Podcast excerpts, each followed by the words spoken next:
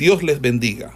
Reciban un cordial saludo por parte del Ministerio El Goel y su centro de formación, quien tiene el gusto de invitarle a una exposición de la palabra de Dios en el marco del programa de formación de biblistas e intérpretes de las Sagradas Escrituras, hoy con la asignatura de... Bueno, Dios le bendiga y Dios le guarde. En este día le hablo el pastor Jonathan Jiménez. Estamos en la asignatura homilética y hoy en día le hablaré un poco de la predicación. Vamos a abundar un poco acerca de la, de la predicación. En el Evangelio de San Juan o el Evangelio de Juan comienza con la siguiente expresión. En el principio era el verbo y el verbo era con Dios y el verbo era Dios. Juan capítulo 1, verso 1. Aquí la palabra o el vocablo griego que se traduce como verbo es el término logos.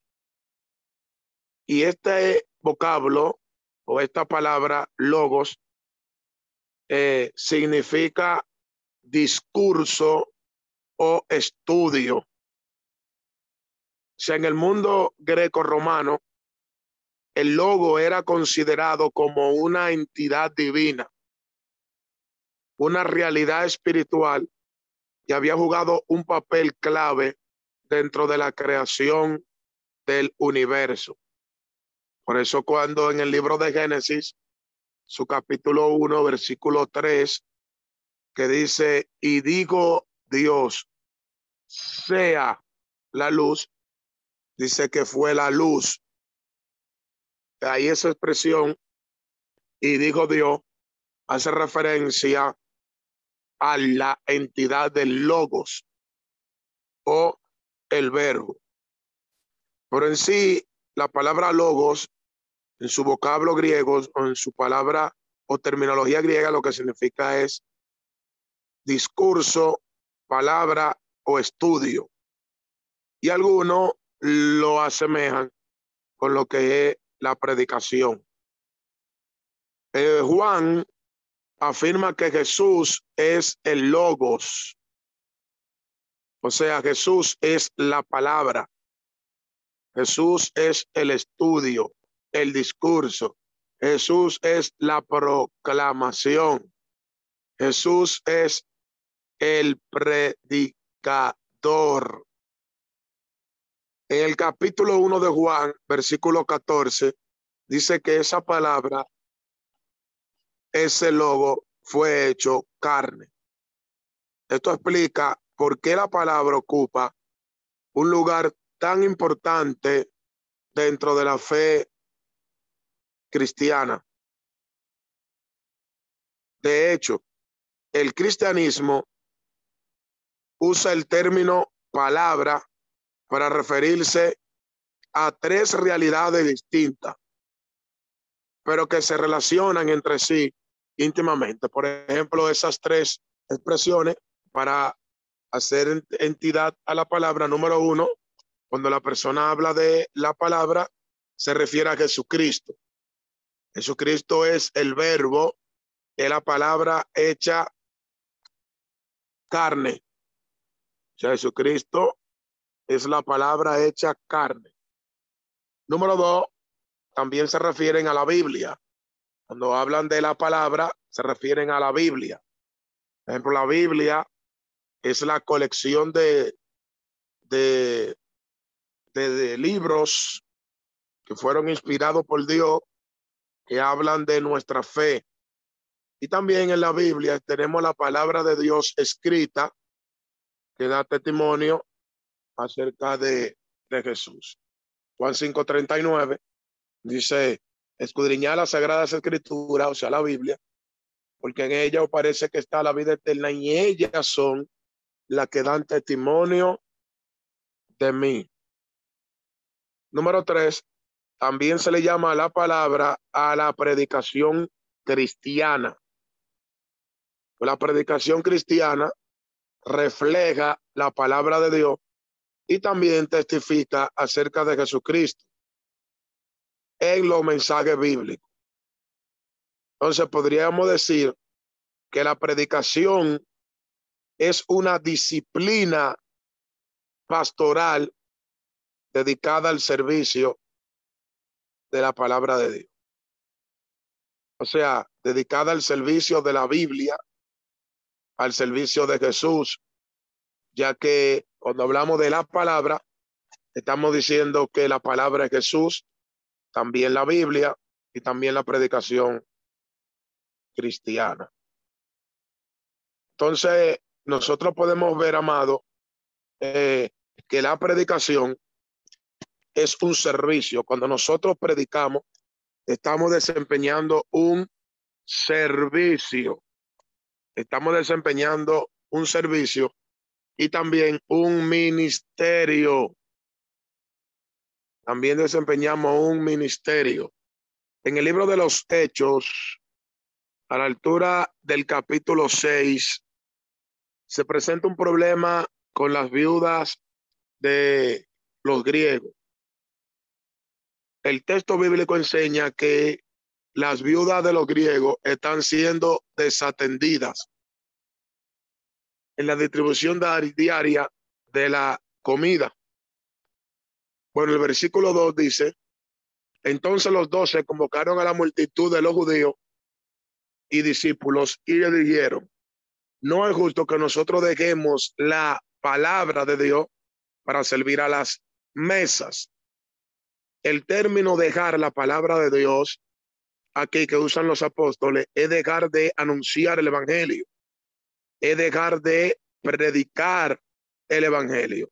En el versículo 4 dice, bueno, dice el 3, busquen pues, hermanos, de entre vosotros a siete varones de buen testimonio, llenos del Espíritu Santo, llenos de sabiduría, a quienes encarguemos este trabajo. Y dice el verso 4, y nosotros persistiremos en la oración y en el ministerio de la palabra. Aquí notamos como el mismo Lucas expresa que la predicación es un ministerio de la palabra. La palabra ministerio significa servicio, ya que un ministro es un servidor. Entonces podríamos decir que la predicación es un servicio, es un ministerio. La predicación cristiana tiene lugar en medio de una comunidad de fe. Cuando hablamos de comunidad de fe, estamos hablando del conjunto de personas que tienen el mismo fin o el mismo propósito. O sea, es un grupo de personas que están compuestas por creyentes en Dios y creyentes en Jesucristo. En Dios como su Señor y Jesucristo como su Salvador. Entonces, quien predica la palabra tiene la tarea de darle voz a las preguntas o responder las preguntas que se hacen los creyentes, como los anhelos, las necesidades eh, que hay en la iglesia son solucionadas a través de la predicación. O sea, quien predica transmite la voz de Dios, la voz divina que proviene de Dios por medio de las sagradas escrituras. Por ejemplo, como la voz del pueblo es llevada ante el sacerdote y el sacerdote la lleva a Dios, así la voz de Dios dirigida al sacerdote es llevada al pueblo. Podríamos decir que los predicadores vienen ejerciendo la función sacerdotal porque le transmiten la voz de Dios al pueblo. Por todas estas razones que hemos hablado, sostenemos que la predicación es una disciplina pastoral cuyo propósito principal no es promocionar al que está predicando, ni tampoco es emocionar al pueblo. El propósito principal es servir la palabra a los oyentes. a través de este estudio, amado, nosotros vamos a, ver lo que es los objetivos principales de lo que es un predicador. A través de estas enseñanzas, nosotros vamos a notar cuál es la organización efectiva en, un, en una predicación. Pero para eso debemos abundar acerca de lo que es la predicación y a la vez un predicador. Entonces, tratando de definir el concepto de predicación, podríamos decir que la predicación es uno de los elementos centrales en la adoración cristiana, de manera que el que está predicando está dando un servicio de adoración hacia Dios. O sea que cuando se está predicando, se está adorando a Dios. La predicación es un servicio de adoración hacia el Señor. Y la palabra adoración se describe como la honra que se le da a un Dios y el servicio que se le da a un Dios. Entonces, en la mayor parte de nuestros cultos o liturgia, entiéndase el servicio que le damos a Dios en las iglesias. Hay un momento en el cual hay una persona que se coloca al frente para explicar o exponer un texto bíblico o una historia. A eso nosotros le llamamos la parte del mensaje o la parte de la predicación. De manera que aún, en nuestros cultos, nosotros le damos espacio a lo que es la predicación. Y algunos han dicho que eh, llegó la parte más importante del culto, que es la predicación. Más yo añado que todas las partes son importantes. Pero en sí, la tradición cristiana enseña que el mensaje es la parte más importante por la cual debe darle su espacio, su tiempo, para que el predicador o el pastor pueda desarrollar en sí la voluntad de Dios al pueblo. Porque el que predica trae la voluntad de Dios al pueblo, trae la voz de Dios al pueblo. Hay diferentes, diferentes maneras de llevar la liturgia durante los servicios. Pero en sí algo coordinamos y es que en todos los países debe de haber una predicación. Por ejemplo, allí en Colombia, la liturgia es de la siguiente manera. Un hermano dirige, luego viene el grupo de adoración, entona dos o tres cánticos y luego viene el mensajero, la predicación. Aquí en República Dominicana es un poco diferente. Aquí en República Dominicana, un hermano toma la parte de dirigir, otro hermano toca los cánticos devocional, luego en la parte de los especiales o el cultural participan dos o tres hermanos y luego viene la predicación. De manera que aunque la liturgia sea diferente, quizá en otros países independientemente de Colombia Dominicana, otros países también tengan su otra diferencia de liturgia en el servicio, pero si en algo coordinamos y si en algo todos estamos de acuerdo, es en el momento de la predicación del Evangelio. Y esa parte no se puede negociar. Se puede eliminar una parte de los cánticos, se puede eliminar una parte de las alabanzas, pero no se puede eliminar la parte del mensaje, porque es uno de los de los servicios más importantes a la hora de, de la liturgia, o sea, los cultos al Señor. Ahí es que se proclama la palabra que causa impacto a la audiencia que la está escuchando con fe. Y a través de eso viene la, la salvación. Bueno, la Biblia dice que la fe viene por el oír y el oír es la palabra de Dios.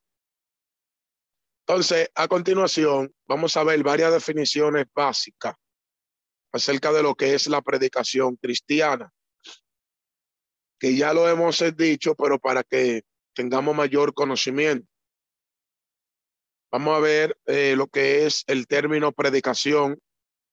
Vamos a definir lo que es el término proclamación. Y hablaremos un poco de homilética, entre otros conceptos, para que nosotros eh, podamos tener una memoria clara acerca de estos términos. O sea, el objetivo principal es que nosotros comprendamos, ese es el objetivo, claro, la definición de estos términos. Entonces nosotros podemos definir la predicación cristiana como la proclamación del Evangelio de Jesucristo dentro de un servicio de adoración. De esa manera podemos definirla. Si el objetivo o propósito de la predicación es ayudar a la audiencia a interpretar la vida a la luz de la fe cristiana.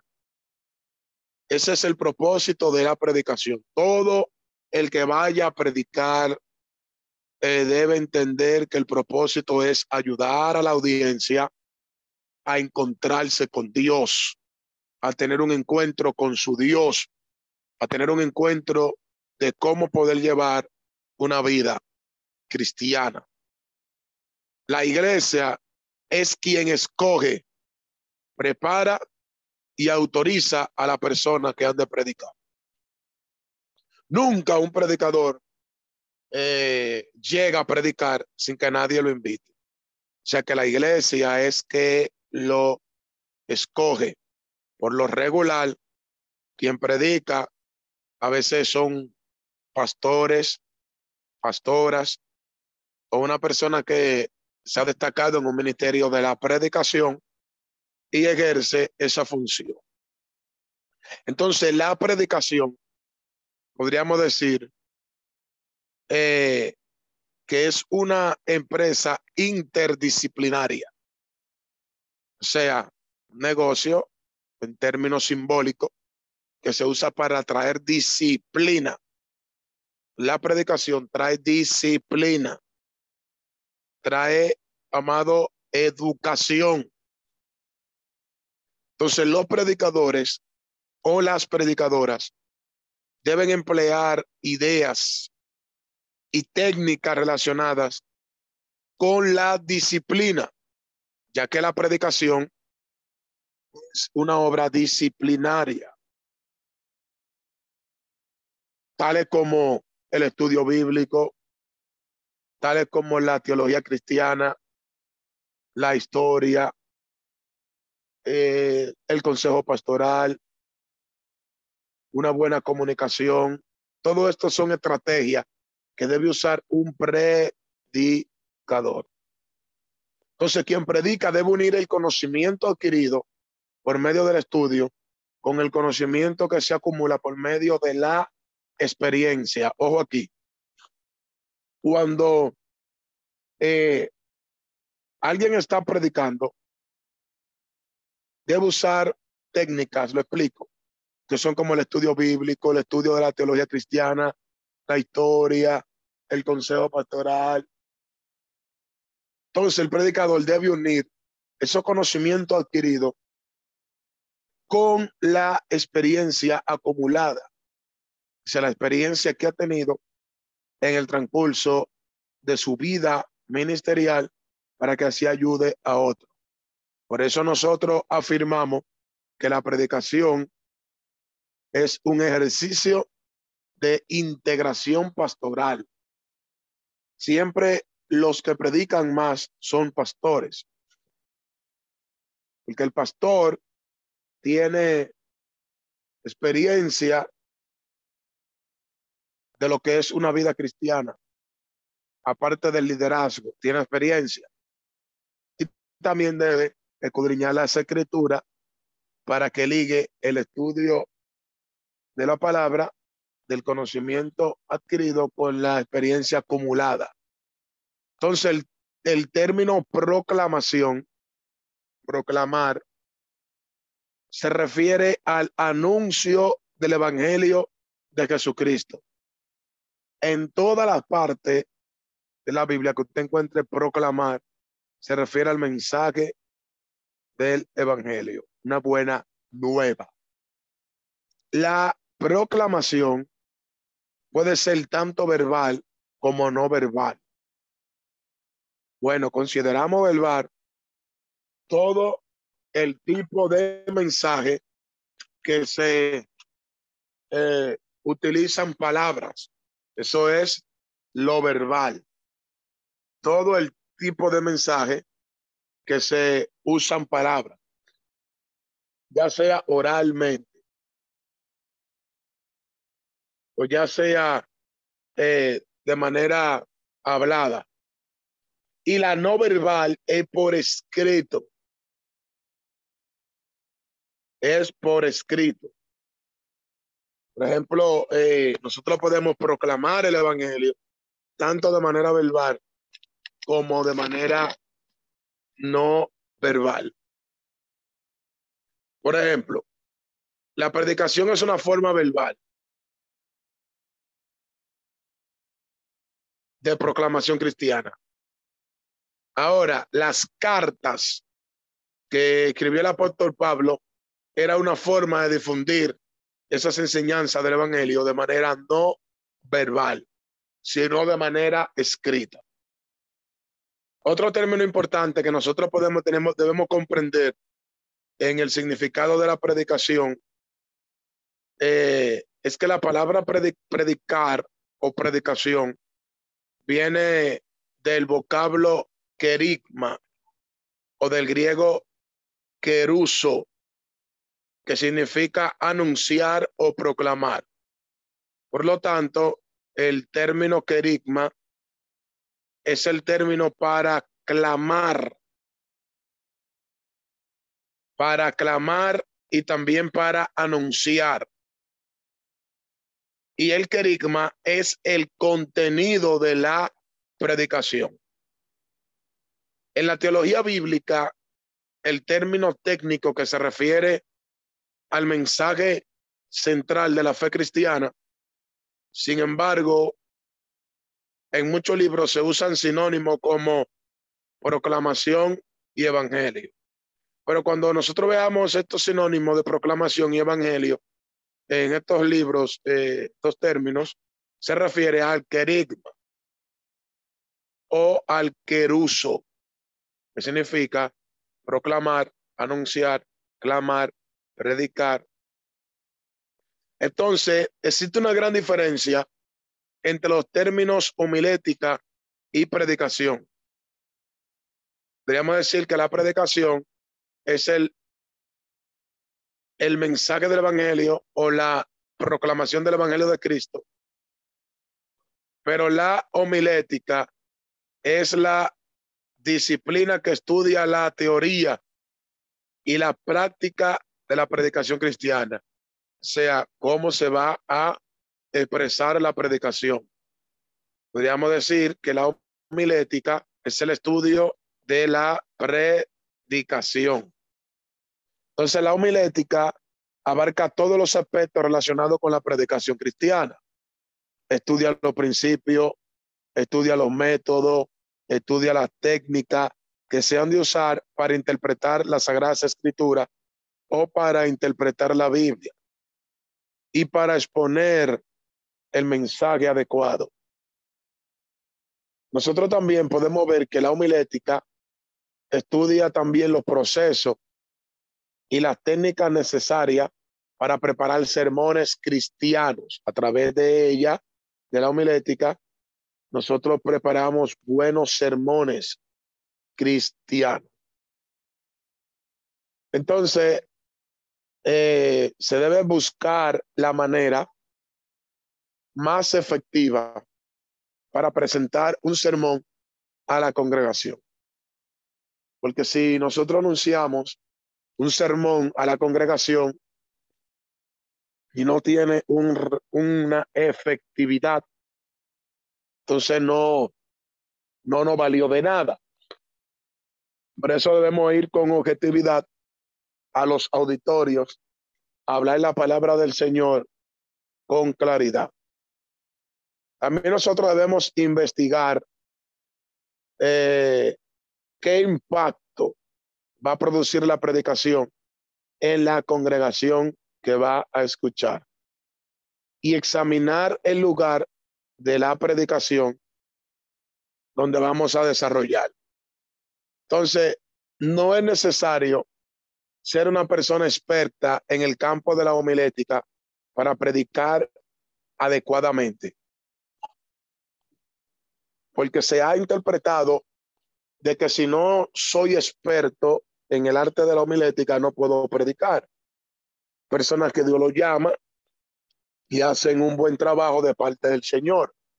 Ahora, si nosotros estamos doctados y dogmados en cuanto a los conocimientos de la homilética, que es lo que estamos haciendo en este curso, entonces va a ser para nosotros más efectivo a la hora de nosotros desarrollar o representar el evangelio. Por ejemplo, ahí tenemos a Pedro, que era un hombre del vulgo, un hombre sin letra, y Pedro, Dios lo usó, hizo su trabajo de parte del Señor. En su primera prédica se convirtieron tres mil, en su segunda cinco mil, y obstante, también nos dejó dos cartas, dos libros sagrados, eh, que es primera de Pedro y segunda de Pedro. Pero cuando comparamos a Pedro con Pablo, vemos que Pablo no eh, estuvo con Jesús como discípulo. Cambio, Pedro sí. Pero Pablo aventajó a todos sus contemporáneos, según Galata capítulo 1, verso 14 al 17, en conocimiento, lo aventajó, le llevó ventaja, porque Pablo estudió abundantemente algunos eh, conocimientos que Pedro no tenía. Incluso Pablo hablaba varios idiomas de la tierra. Y por eso vemos cómo Pablo se destaca y llega, por así decirlo, a más público o a más o más lejos que el apóstol Pablo, el apóstol Pedro, a tal magnitud que el apóstol Pablo escribió 13 cartas, algunos dicen que fueron 14 y Pedro solamente dos. O sea que vemos a, a Pablo llegando más lejos en cuanto a terreno que Pedro. Y independientemente, esto no es del que corre, sino de Dios que tiene misericordia.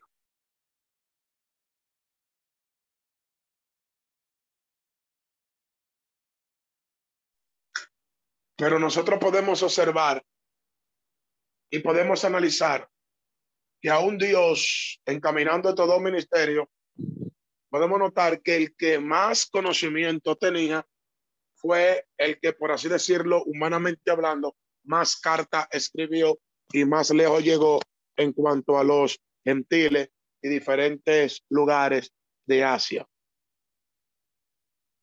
Lo que ha de entender es que cuando nosotros estudiamos homilética, vamos a tener más facilidad y vamos a, a tener mayor alcance en cuanto a la predicación. Ahora, no podemos limitar al que no tiene conocimiento de homilética a tal magnitud de prohibirle predicar. O sea, la persona puede desarrollar un buen mensaje sin no conociendo lo que es la homilética, pero cuando se conoce es mejor. Entonces, el que estudia homilética tiene disciplinas, tiene técnicas dadas para la elaboración de los sermones dados. Entonces podríamos decir que la homilética es una herramienta de suma importancia para lo que es, amado, la proclamación del Evangelio. A continuación, vamos a, entrarnos de lleno en los textos bíblicos que hablan acerca de, de la predicación. Los textos bíblicos que hablan acerca de la predicación. En el libro de Eclesiastés, capítulo 1, versículo 1, el texto dice, palabras del predicador, hijo de David, rey de Jerusalén. Es el versículo 2. Vanidad de vanidades, dijo el predicador, vanidad de vanidades, todo es vanidad. Bueno, el libro de Eclesiastés nos da una referencia abundante acerca de lo que es un predicador. ¿Y qué vemos que habló Salomón en el libro de, de? Amado, anunció un mensaje, anunció, proclamó la palabra. Si leemos Eclesiastés capítulo 1, versículo 12, él dice, yo soy el predicador. Y dice, yo el predicador fui rey sobre Israel en Jerusalén. O sea, Salomón se proclama como el predicador. Eclesiastés capítulo 7, versículo 27 dice, he aquí que esto he hallado dice el predicador, pensando las cosas una por una para hallar la razón. O sea, o sea, él está hablando bajo experiencia acumulada. Él dice que eso es lo que él ha hallado y que él ha pensado. O sea, que un predicador debe, amado, tener experiencia acumulada. Eclesiastés capítulo 12, versículo 8, dice, Vanidad de vanidades, dijo el predicador. Todo es vanidad. Dice el verso 9. Y cuanto más sabio fue el predicador, tanto más enseñó sabiduría al pueblo, e hizo escuchar, e hizo escudriñar, y compuso muchos proverbios. Si el versículo 9 aquí nos enseña que mientras más sabiduría tiene un predicador, mientras más conocimiento, más puede enseñar al pueblo. Eclesiastés 12:10 dice, procuró el predicador hallar palabras agradables y escribir rectamente palabras de verdad. O sea, aquí también nos enseña que Salomón procuró encontrar palabras agradables y no solamente palabras agradables, sino escribirla rectamente. O sea, podríamos decir, podríamos decir que un predicador debe encontrar lo que son palabras agradables a la hora de escribir o anunciar la palabra. Otro texto bíblico que quiero que analicemos es Isaías capítulo 61, versículo 1. Isaías 61.1 dice, el Espíritu de, Jehová, el Señor, está sobre mí, porque me ungió Jehová y me ha enviado a predicar buena nueva a los abatidos, a vendar los quebrantados de corazón, a publicar libertad a los cautivos y a los presos, apertura de la cárcel. Aquí dice que ha sido enviado a predicar Dice, me ha enviado a predicar. Es decir, que el que predica lo hace porque es enviado. Sea, todo el que predica lo hace porque es enviado de Dios. Por eso, en una ocasión, dice que los discípulos se le acercaron a Jesús y le dijeron, maestro, encontramos uno que estaba predicando en tu nombre y lo reprendimos. le dijimos que no predicar en ese nombre. Y dice que Jesús le dijo, déjenlo que predique, porque el que no es conmigo, contra mí es. Dando a entender que aunque no andaba con Jesús como discípulo, por había sido enviado a predicar la palabra. Lamentaciones capítulo 2, verso 14 dice, tus profetas vieron para ti vanidad y locura y no descubrieron tu pecado para impedir tu cautiverio, sino que te predicaron vana profecía y extravío. Aquí aparece la palabra predicar nuevamente. Y aquí en Lamentaciones hace referencia a los profetas. Hace referencia a los profetas, de manera que cuando un profeta daba una palabra de parte de Dios, estaba también predicando. La palabra predicar significa anunciar, significa proclamar. Estaba predicando. Libro de Jonás, su capítulo 3, versículo 4. Y aquí yo quiero eh, detenerme un poquito en el libro de Jonás. Por ejemplo, en el capítulo 3, versículo 4, dice, y comenzó Jonás a entrar por la ciudad camino de un día y predicaba diciendo, y aquí a 40 días Nínive será destruida. Esa, esa, esa muestra del juicio que está trayendo Jonás sobre Nínive le dice que de ahí, de ahí a 40 días, dice que Nínive será destruida. O sea, que eso era predicar. Él predicó ese juicio.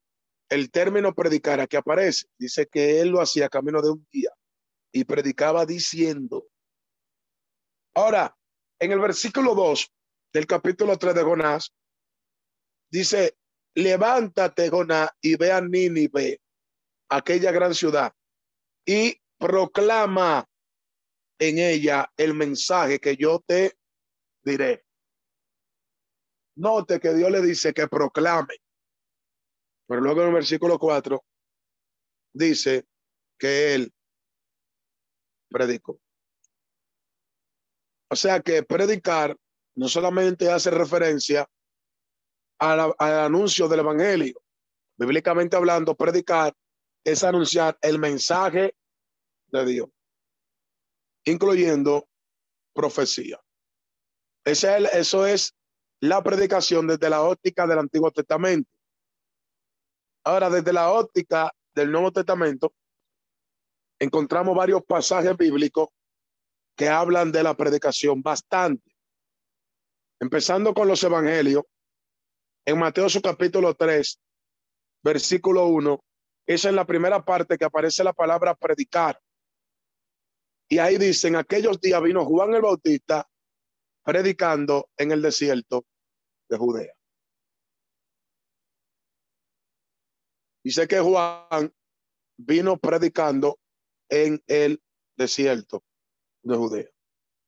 Capítulo 4 de Mateo, versículo 17, aparece luego por segunda vez la palabra predicar, pero ahora con referencia a Jesús. Dice Mateo 4, 17. Desde entonces comenzó Jesús a predicar y a decir, arrepentido porque el reino de los cielos se ha acercado. Mateo 4, 23, Jesús dice, y recorrió Jesús, o dice Mateo, y recorrió Jesús toda Galilea, enseñando en la sinagoga de ellos y predicando el evangelio del reino y sanando toda enfermedad y toda dolencia en el pueblo. Vemos que la predicación de Jesús, que fue por todas las aldeas y por todo eh, la sinagoga, dice que él cuando predicaba sanaba las enfermedades y sanaba las dolencias del pueblo porque eso es lo que debe hacer un predicador, traer sanidad sobre el pueblo. Continuando, tenemos Mateo 9:35, que vuelve y repite, dice, recorría Jesús todas las ciudades y aldeas, enseñando en la sinagoga de ellos y predicando el evangelio del reino y sanando toda enfermedad y toda dolencia en el pueblo. Prácticamente es un verso que se repite. Y tenemos eh, aquí cualidades que lo vinculan. Por ejemplo, predicaba el evangelio del reino, lo predicaba en la sinagoga, por las aldeas, por las ciudades. En Mateo 4:23 lo hizo en Galilea. En Mateo 9:35 lo hizo por las ciudades y entraba en las sinagogas y le predicaba el evangelio. Mateo capítulo 10, versículo 7. Dice, y yendo, predicad diciendo, el reino de los cielos se ha acercado. Aquí encontramos la palabra predicar, pero no con referencia a Juan, ni con referencia a, a Jesús, sino aquí ahora lo encontramos con referencia a los apóstoles.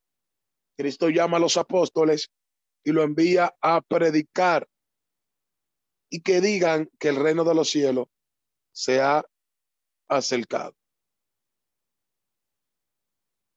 Luego, en Mateo capítulo 11, versículo 1, dice, cuando Jesús terminó de dar instrucciones a sus doce discípulos, se fue de allí a enseñar y a predicar en las ciudades de ellos.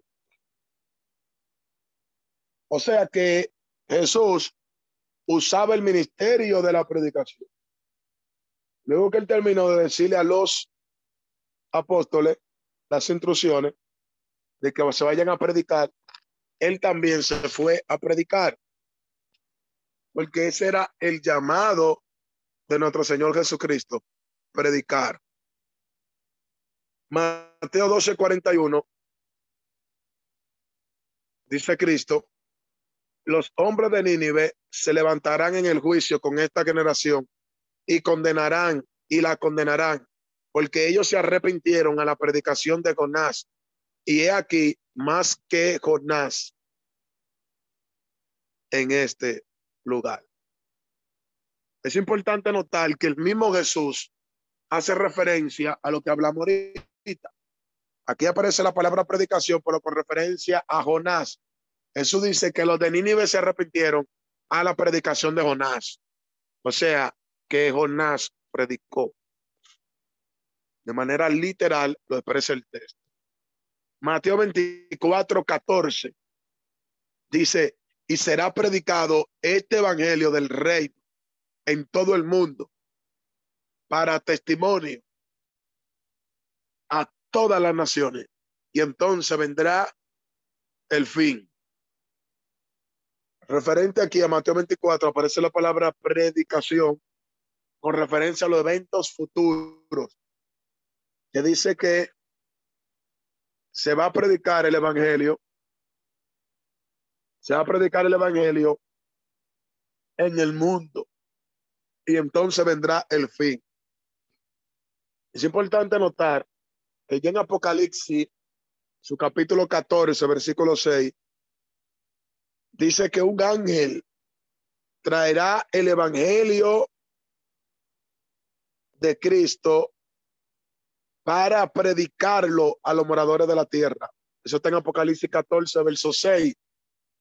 Dice, y vi volar por en medio del cielo a otro ángel que tenía el evangelio eterno para predicarlo.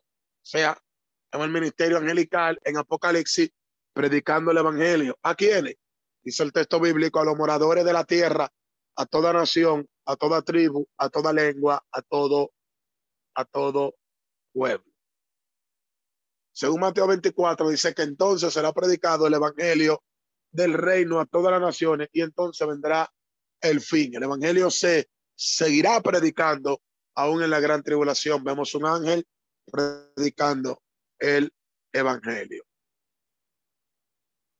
Entrando ya en lo que son eh, el libro de los hechos, encontramos bastante textos bíblicos que nos hablan de lo que es la predicación. Por ejemplo, en Hechos capítulo 5, verso 42, dice, y todos los días en el templo y por la casa no cesaban de enseñar y predicar a Jesucristo. O sea, los apóstoles no cesaban de predicar y anunciar a Jesucristo. Hechos capítulo 8, versículo 5, dice, Felipe, descendiendo a la ciudad de Samaria, les predicaba a, a Cristo. Eso es lo que nosotros debemos tener principalmente, predicar a Cristo. Predicar a Cristo. Hechos capítulo 9, verso 20 dice, enseguida predicaba a Cristo en la sinagoga diciendo que este era el Hijo de Dios.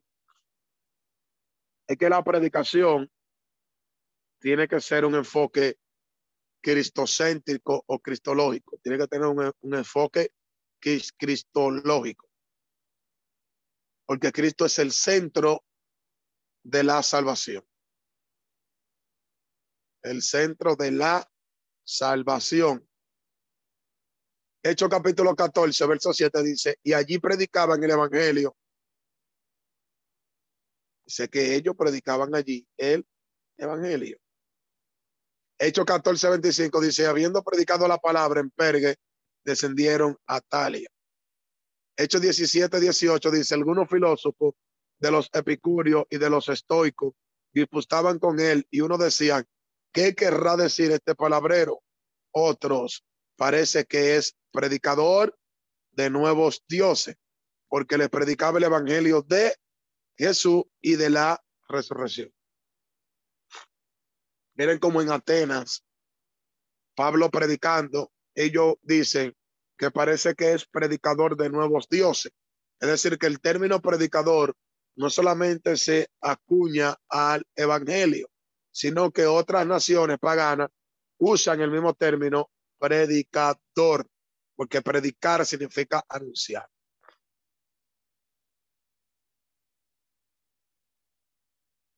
Hechos 18:5 dice, cuando Silas y Timoteo vinieron a Macedonia, Pablo estaba entregado por entero a la predicación de la palabra, testificando a los judíos de que Jesús era el Cristo. O sea que vemos que Pablo estaba dedicado por entero a la predicación. Por eso el que está llamado a este ministerio de la predicación debe, debe, amado, dedicar tiempo a lo que es la lectura de la palabra, los estudios profundos de la Sagrada Escritura, para que vaya acumulando conocimiento. Entrando en las cartas apostólicas, también vemos referencia a la predicación. Bueno, Romanos 2.21, Pablo dice, Tú pues que enseña a otro, no te enseñas a ti mismo. Tú que predica que no sea de hurtar, hurtas. Haciendo referencia a que el que predica debe vivir lo que predica. O sea, si alguien está predicando algo, debe vivir lo que está predicando. Pablo dice, tú que predica que no sea de robar, robas. O sea, Pablo aquí nos enseña que el que anuncia, el que predica, el Evangelio debe vivirlo. En Romano capítulo 10, verso 8 y 9 dice, mas, ¿qué dice? Cerca de ti está la palabra, en tu boca y en tu corazón. Y esta es la palabra de fe que predicamos. Que si confesamos, que si confesares con tu boca que Jesús es el Señor y creyera en tu corazón que Dios le levantó de los muertos, será salvo. Entonces aquí vemos, amado, que Pablo hace referencia a la predicación. Él dice que cerca de tu corazón y de tu boca está la palabra y que esa es la fe que se predica. Ahora en Romanos capítulo 10, versículo 15, Pablo dice, ¿y cómo predicarán si no fueren enviados? O sea, lo mismo que estaban explicando, que el que predica lo hace porque es enviado. No se puede predicar si Dios no te envía. Tiene que ser enviado.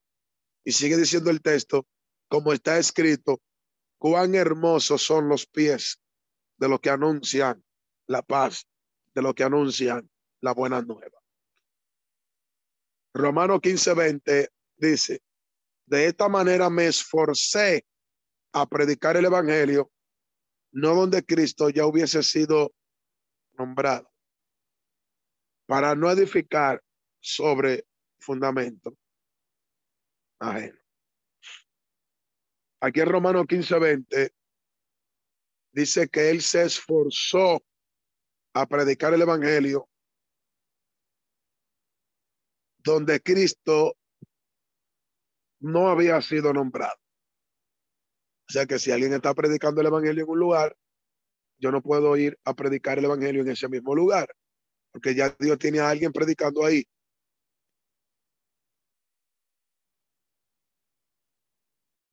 En Romano capítulo 16, versículo 25 dice, y al que puede confirmaros según mi evangelio y la predicación de Jesucristo, según la revelación del ministerio que se ha mantenido oculto desde los tiempos eternos.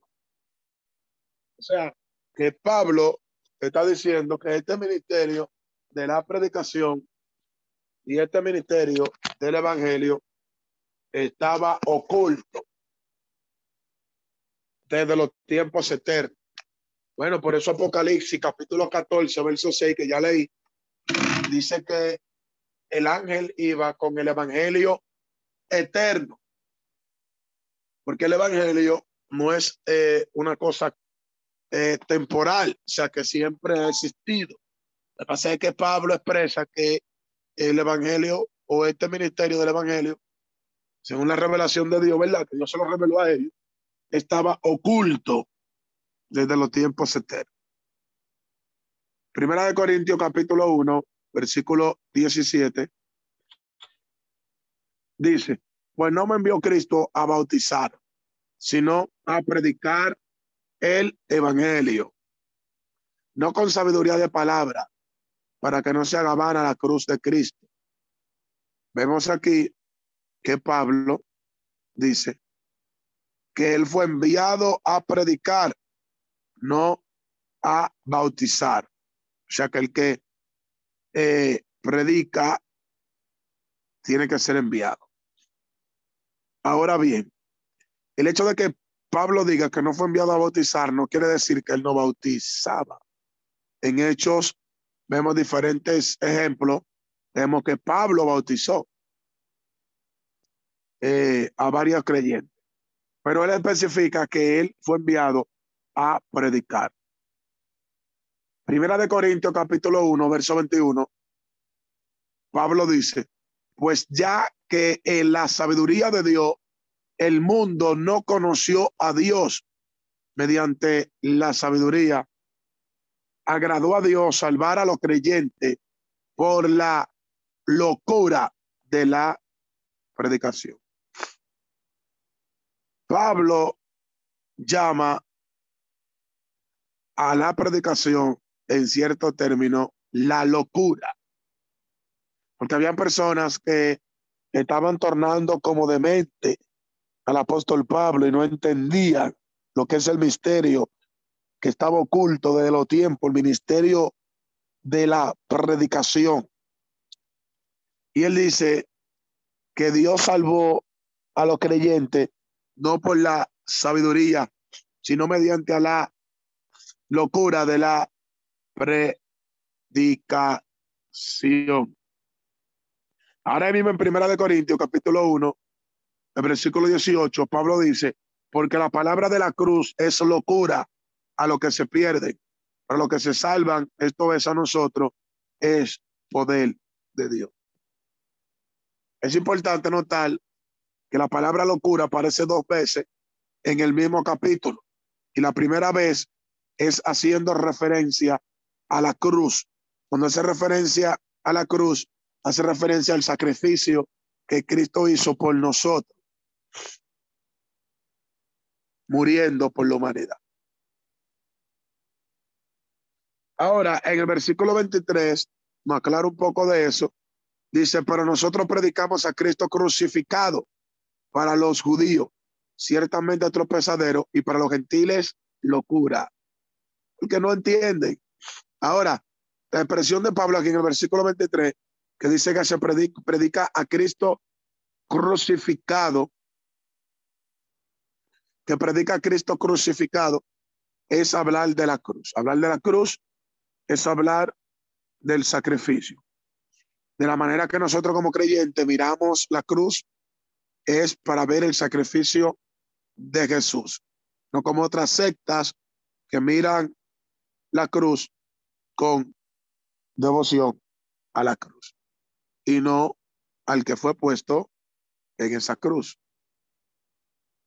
Primera de Corintios capítulo 2, versículo 4 dice, y ni mi palabra ni mi predicación fue con palabra persuasiva de humana sabiduría, sino que con demostración del Espíritu y de poder. O sea que en la predicación nosotros no podemos usar palabras persuasivas o palabras emotivas de manipulación, sino que debe ser con demostración de poder. En Primera de Corintios, su capítulo 9, versículo 18, Pablo dice, ¿cuál pues es mi galardón? O sea, ¿cuál es mi regalo? ¿Cuál es mi premio? ¿Cuál es mi recompensa? Oiga, ¿cuál es la recompensa de Pablo? Que predicando el Evangelio presente gratuitamente el Evangelio de Cristo para no abusar de mi derecho en el Evangelio. O sea que se debe predicar gratuitamente. Quiero abrir un paréntesis. Eh, amado, debemos saber que el obrero es digno de su salario. Nosotros, amado, no podemos presentar el Evangelio ni la predicación con tarifas ni con sueldos, sino que nosotros debemos presentar el Evangelio gratuitamente. Ahora, no podemos ignorar que todo predicador se le debe honrar con una ofrenda o una dádiva. Pero lo que Pablo dice que se debe presentar gratuitamente, yo lo presento gratuitamente. Me honren o no me honren.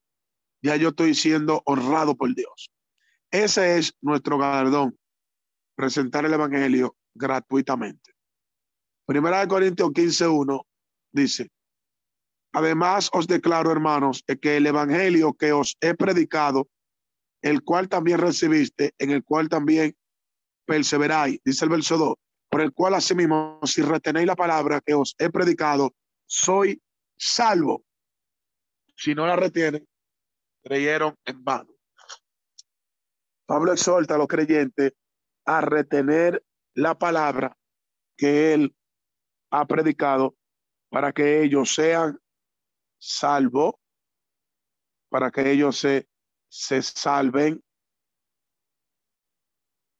Por ejemplo, en el versículo 11, 1 Corintios 15, 11 dice, porque ya sea yo o sean ellos, así predicamos y así habéis creído. Ahora dice el versículo 12, pero si se predica de Cristo que resucitó de los muertos, como dicen algunos entre vosotros, que no hay resurrección de los muertos, dice el verso 14, y si Cristo no resucitó, vana es entonces nuestra predicación y vana es nuestra fe. Pablo dice que en la predicación debe, se debe incluir la muerte, resurrección de Cristo. En segunda de Corintios 1.19 dice, porque el Hijo de Dios, Jesucristo, que entre vosotros ha sido predicado por nosotros. O sea, Cristo debe ser predicado por nosotros. Segunda de Corintios capítulo 4, verso 5 dice, porque no nos predicamos a nosotros mismos, sino a Jesucristo como Señor a nosotros como siervo por amor de Jesús. Cuando nosotros vayamos a predicar, debemos anunciar a Jesús y a nosotros si nos anunciamos como siervo. Hay personas que predicando se dan más importancia a ellos mismos que a Jesús. Y eso no es predicación. Predicación es anunciar a Jesús.